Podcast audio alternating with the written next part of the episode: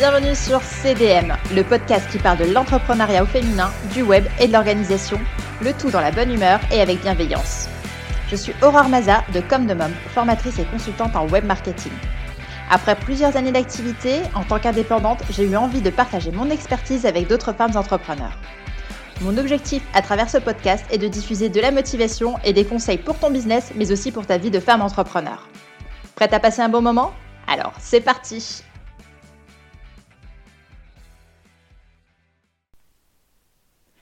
j'espère que tu vas bien aujourd'hui et que tu es en pleine forme pour écouter ce nouvel épisode de podcast. Aujourd'hui, c'est un format un peu différent des autres car c'est un format court que j'ai voulu instaurer sur, euh, sur mon podcast. Je pense d'ailleurs à en faire davantage, donc si ça t'intéresse, si ça te plaît et si c'est ce type de format que tu souhaites entendre davantage, je t'invite vraiment à laisser un commentaire sous cet épisode ou à me faire un retour via Instagram, Facebook ou LinkedIn sous le pseudo comme de mom. Je serais vraiment ravie d'avoir ton retour. Donc aujourd'hui, tu écoutes l'épisode numéro 17 et ensemble, nous allons parler des choses que j'ai réalisées en devenant entrepreneur. Il est possible que tu aies toi aussi fait les mêmes constats et sûrement euh, tant d'autres encore, mais faire le point sur ces choses marquantes vont te permettre en fait, euh, je l'espère, d'une part te sentir moins seul, de trouver une solution pour aborder les choses autrement ou simplement bien te faire rire. Donc allons-y, commençons de suite sur le point numéro 1 toujours être en quête d'inspiration. Sérieusement, quand tu es à ton compte, tu te dois toujours de te renouveler, trouver de l'inspiration pour ta prochaine formation, pour tes publications, pour présenter ton activité, euh, pour tes lives, pour tes nouveaux produits, etc. Ton cerveau est déjà en ébullition non-stop. Mais là, tu dois impérativement avoir une part de créativité active en toi. Alors petit spoil, j'ai un cadeau rien que pour toi qui concerne les réseaux sociaux et ta communication digitale. J'ai créé spécialement pour toi une liste de 100 idées de contenu pour t'inspirer. Fini la page blanche au moment de la préparation de tes publications, tu jettes un coup d'œil à ta liste, tu choisis celle qui t'inspire pour aujourd'hui et hop, le tour est joué. Tu restes régulière dans tes publications, tu as un sujet abordé avec ta communauté, communauté et tout le monde y gagne. Pour le télécharger, il te suffit de regarder le lien dans la description de mon épisode de podcast ou d'aller sur www.comdemom.com slash lien au pluriel. Mais en dehors de ça, comment être inspiré?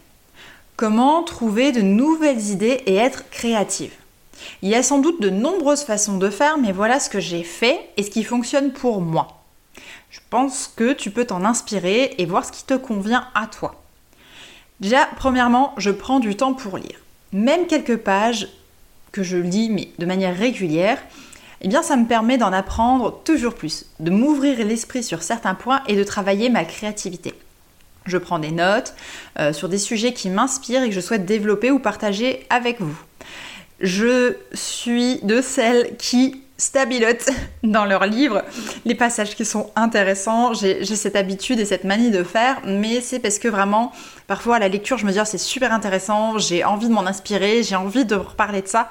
Euh, mais mon cerveau ne va pas mémoriser assez longtemps pour que j'ai le temps de retravailler dessus, donc je stabilote et je reprends mon, livre plus tard pour, euh, travailler sur ce point.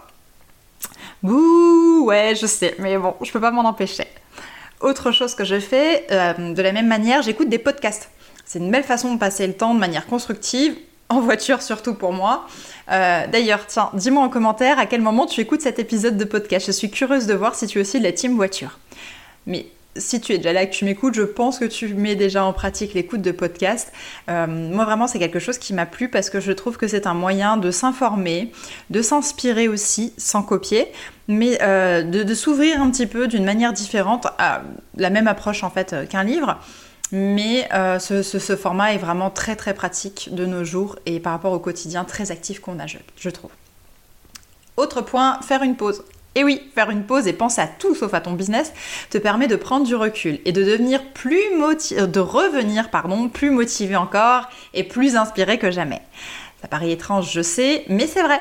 Euh, as-tu déjà remarqué à quel point tu es d'attaque après une période d'arrêt ou de vacances? Ok, on peut avoir la flemme de remettre le pied à l'étrier, mais une fois que tu es lancé, eh ben, euh, tu es inspiré, euh, tu, as plein de, motivation quand même à, refaire ton business et plein de projets, des choses, une vision peut-être à, plus long terme, et je trouve ça tellement bien. Donc vraiment, faire une pause, ce n'est pas pour rien.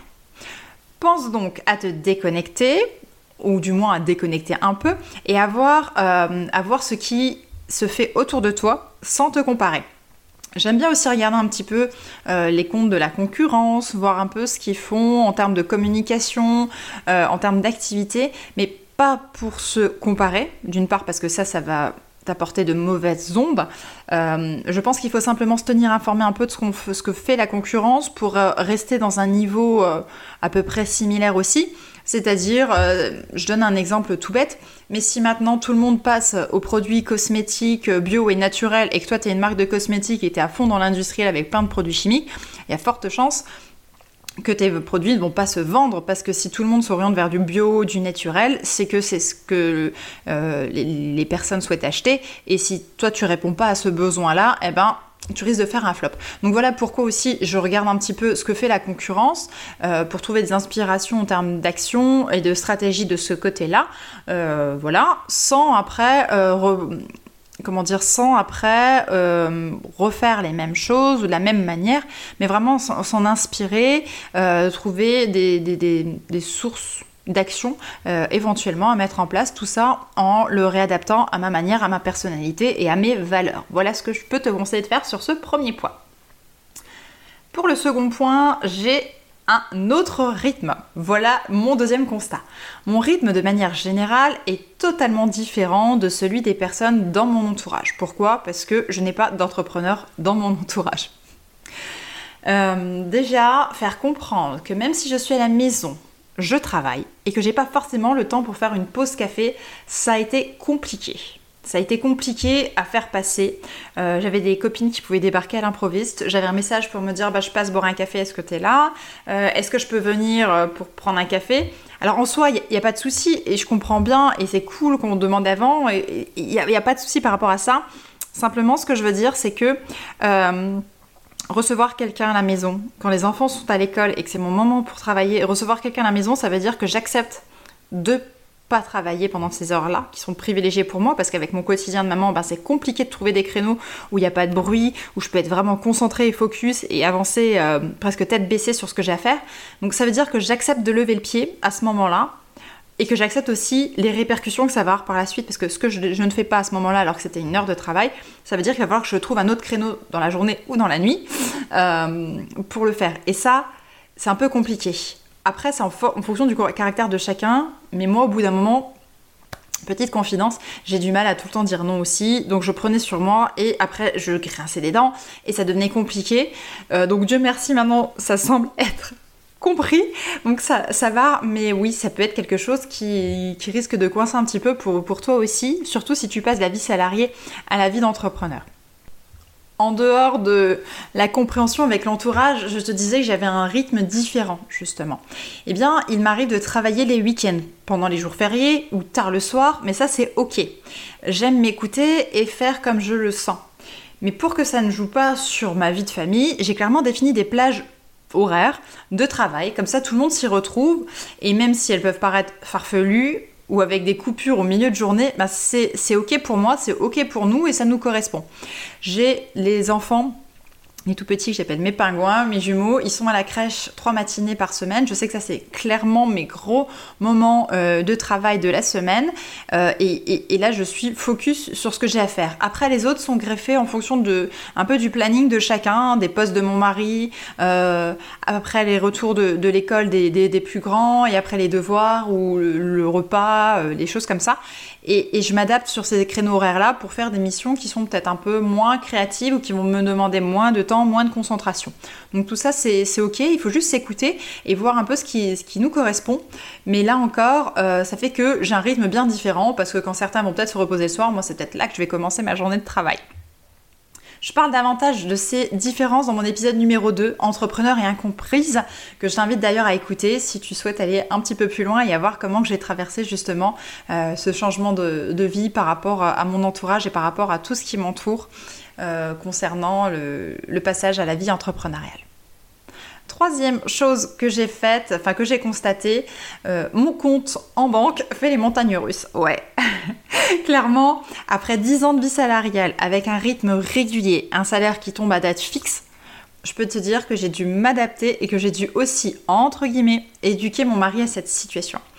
Ouais, j'ai des clients qui sont réguliers, euh, que je facture tous les mois, mais personnellement, je ne les facture pas toujours à la même date parce que je le fais quand j'ai le temps, quand j'y pense, etc. Et eux, de la même manière, ne vont pas me payer tous le même jour. Donc l'argent ne va pas arriver en même temps, c'est progressif. En attendant, bien sûr, tu t'en doutes, mes prélèvements, eux, euh, sont bien réguliers. Hein. Du coup, mon compte peut parfois avoir des allures de fête foraine, mais c'est ok. On fait avec. Il faut juste être préparé à ça et ne pas avoir une boule au ventre quand le manège descend trop près du sol. C'est simplement pour mieux arriver sur la montée. Voilà ce que j'aime dire. Pas de stress avec ça. Mon quatrième constat est je n'ai plus de collègues de travail. Ma carrière m'a fait rencontrer de nombreuses personnes avec qui j'ai eu plus ou moins d'affinité. Mais avec certaines, euh, j'ai vraiment passé de super moments, de sacrés fous rires euh, en, plein, euh, en plein travail. J'ai même gagné des, amis dans l'affaire. Mais maintenant, en étant entrepreneur, je me retrouve un peu seule. Seule avec mon business, mes problèmes du quotidien, mes mille questions qui fusent dans ma tête et que je peux me poser. Et parfois, j'avoue, ça pèse. Alors, on n'est pas toutes comme ça. Si tu es OK avec ça, si tu aimes euh, la solitude, il n'y a pas de problème avec ça. Justement, il y a des personnes qui ont besoin d'être un peu seules euh, et qui apprécient cette solitude. Ça marche. D'autres, par contre, euh, pourront avoir un besoin euh, d'être entourés. Et dans ces cas-là, on peut aller dans des espaces de coworking pour avoir une impression un peu d'appartenance à une communauté, euh, faire de belles rencontres et se sentir un peu comme dans, dans une activité salariale. Surtout, je repense aux personnes qui sont un peu comme moi, qui ont connu que ça, eh bien, comme on a connu que ça, c'est ce qui nous paraît être la normalité. Et je pense que c'est là euh, où le coworking peut nous, plaire. Alors le coworking, pour ceux qui ne connaissent pas, c'est simplement un espace dédié euh, à l'activité d'entrepreneur. Euh, souvent, on met à disposition des salles ou des grands espaces, un peu comme des open space, avec des connexions internet, des écrans, enfin, pas forcément des écrans, ça, dépend des endroits, mais vous pouvez réserver un espace, vous y allez sur la journée, sur l'heure, euh, comme vous le souhaitez.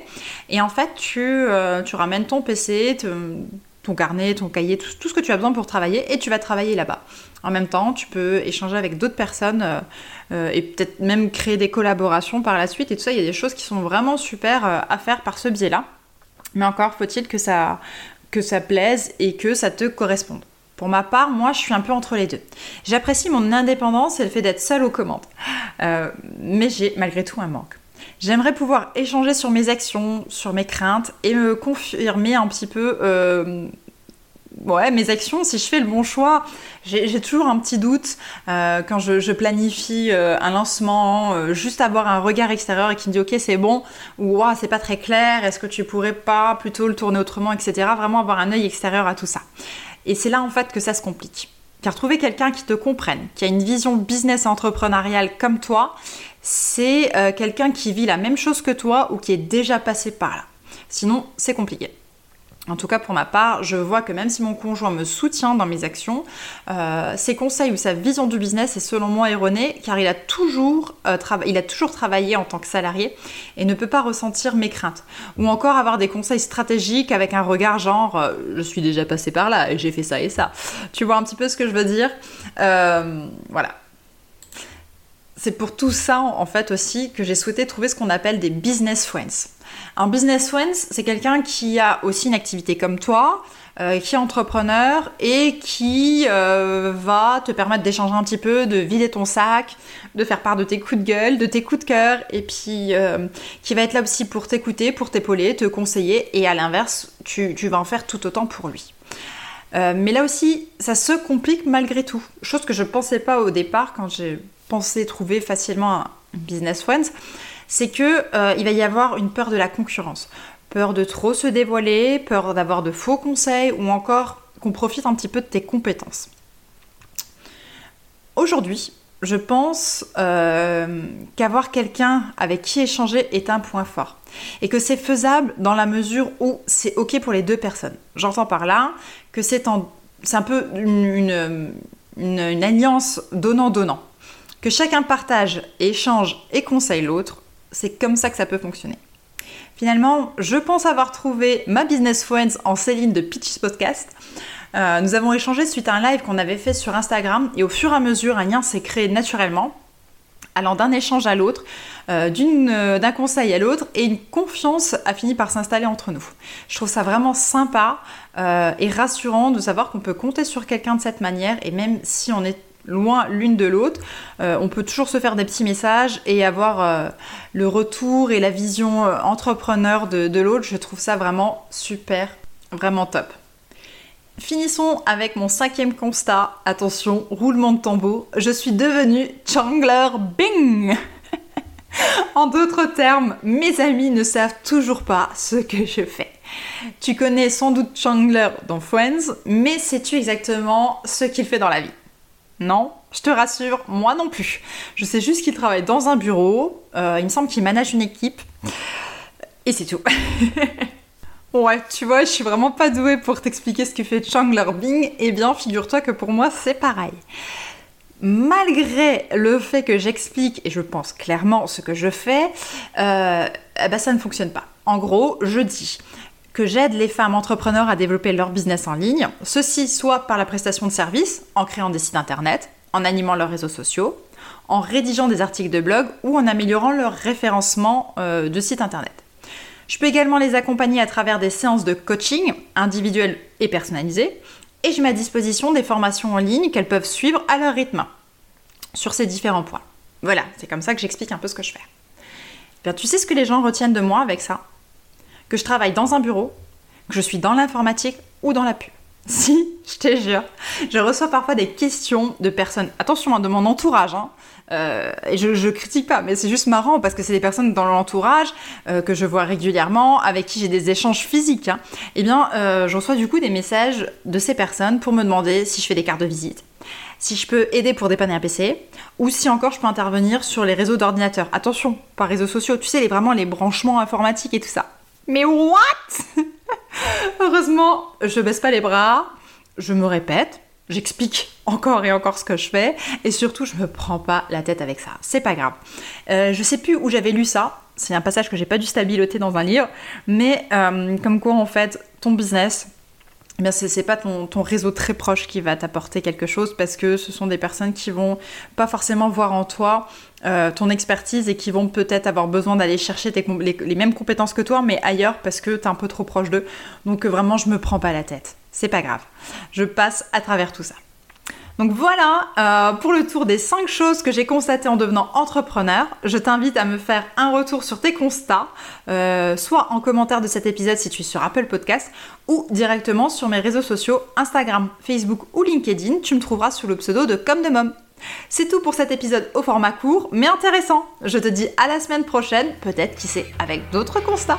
Bye